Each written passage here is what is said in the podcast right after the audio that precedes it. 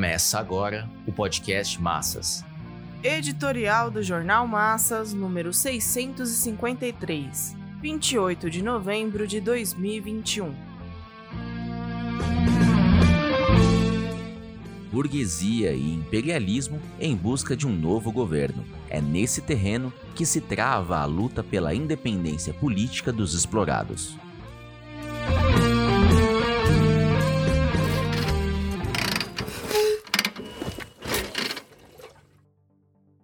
Arranjos eleitorais há muito vêm sendo montados, mas agora começaram a tomar forma mais definida.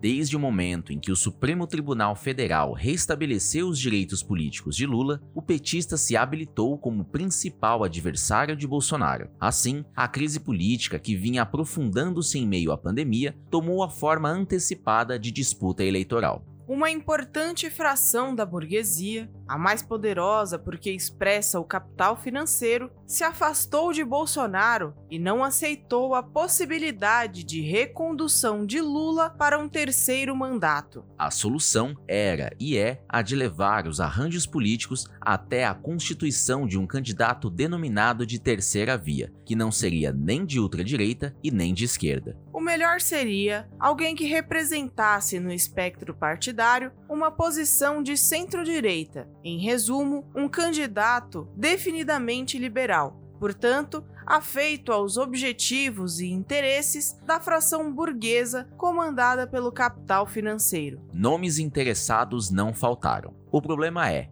quem seria capaz de arregimentar votos e deslocar a polarização entre Lula e Bolsonaro. Os velhos partidos da oligarquia, MDB, PSDB e DEM, se mantêm como fortes aparatos de Estado, mas impossibilitados de apresentar um nome para ganhar as eleições e substituir Bolsonaro. A providencial ruptura de Sérgio Moro com Bolsonaro e sua saída traumática do Ministério da Justiça acabaram projetando o ex-juiz, comandante da Operação Lava Jato e carrasco de Lula na condição de figura da terceira via. Não por acaso, Moro ganhou um posto de assessoria em uma firma nos Estados Unidos assim que foi escorraçado do governo que ajudou a eleger. No mesmo momento em que Bolsonaro estava concluindo seus arranjos com o partido do evangélico Valdemar Costa Neto, o PL, para lançar a sua candidatura, bem como o PSDB se preparava para realizar suas prévias, tendo em disputa três pretendentes, Moro é recebido pela imprensa monopolista como a salvação da terceira via não importando que o Podemos, partido ao qual se filiou, não passasse de uma sigla de aluguel, como foi o PSL para a eleição de Bolsonaro. Ao agregar o nome do economista Afonso Celso Pastore, um homem de prestígio entre os liberais e, portanto, entre os banqueiros, Moro afirmou seu compromisso de ir adiante com a linha geral ditada pelo imperialismo aos países semicoloniais. A filiação do general da reserva Santos Cruz uma das primeiras figuras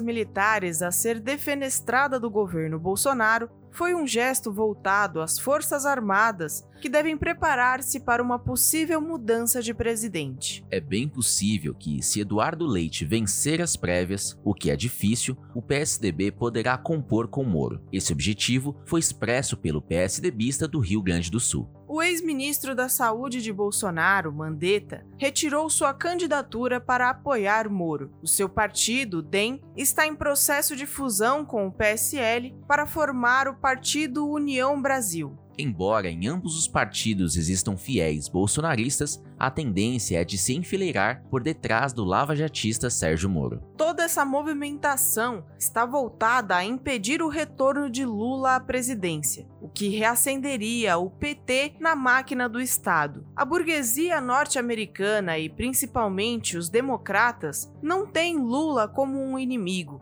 embora o petista penda para a social-democracia europeia. Mas não querem nenhum estorvo à sua diretriz ultraliberal. Está claro que Moro é a peça eleitoral instalada pelo imperialismo norte-americano no processo político brasileiro de substituição de um governo burguês por outro. É preciso aguardar o resultado das prévias do PSDB, que poderá lançar a candidatura de Dória. Tudo indica, porém, que dificilmente o PSDB, dividido e conflagrado, ascenda ao posto da terceira via. É bem visível que os arranjos das forças capitalistas se concentram em inflar o boneco Moro. Se essa via se afirmar, o mais provável é que os lavajatistas desloquem a ultradireita bolsonarista e reúnam finalmente toda a oposição de centro-direita para impedir o retorno do PT à presidência. Lula lançou sua candidatura no Parlamento Europeu como palestrante da Conferência de Alto Nível da América Latina, promovida pela social-democracia. É bom lembrar que Lula evitou comparecer em qualquer uma das várias manifestações da campanha nacional fora Bolsonaro e impeachment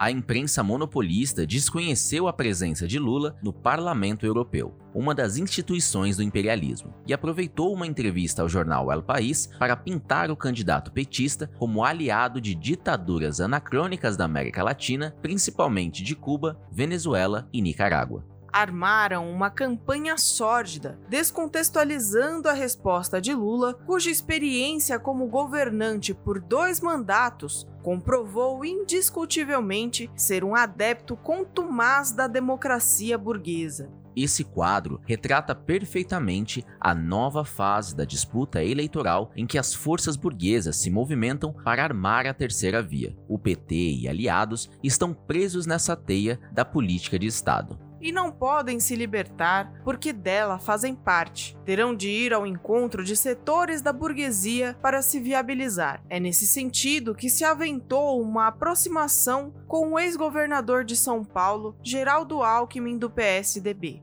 Uma somatória difícil de realizar. Estabelecida a candidatura da terceira via, Lula se movimentará para concluir alianças. A campanha nacional fora Bolsonaro e impeachment está esgotada, uma vez que não conseguiu montar a desejada frente ampla. A sua orientação eleitoral em torno a Lula cumpriu a função de oposição pequeno-burguesa ao governo de ultradireita.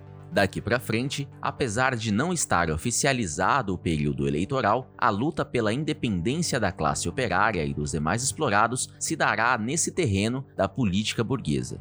Trata-se da vanguarda com consciência de classe manter a luta em defesa de um programa, estratégia e tática próprios do proletariado.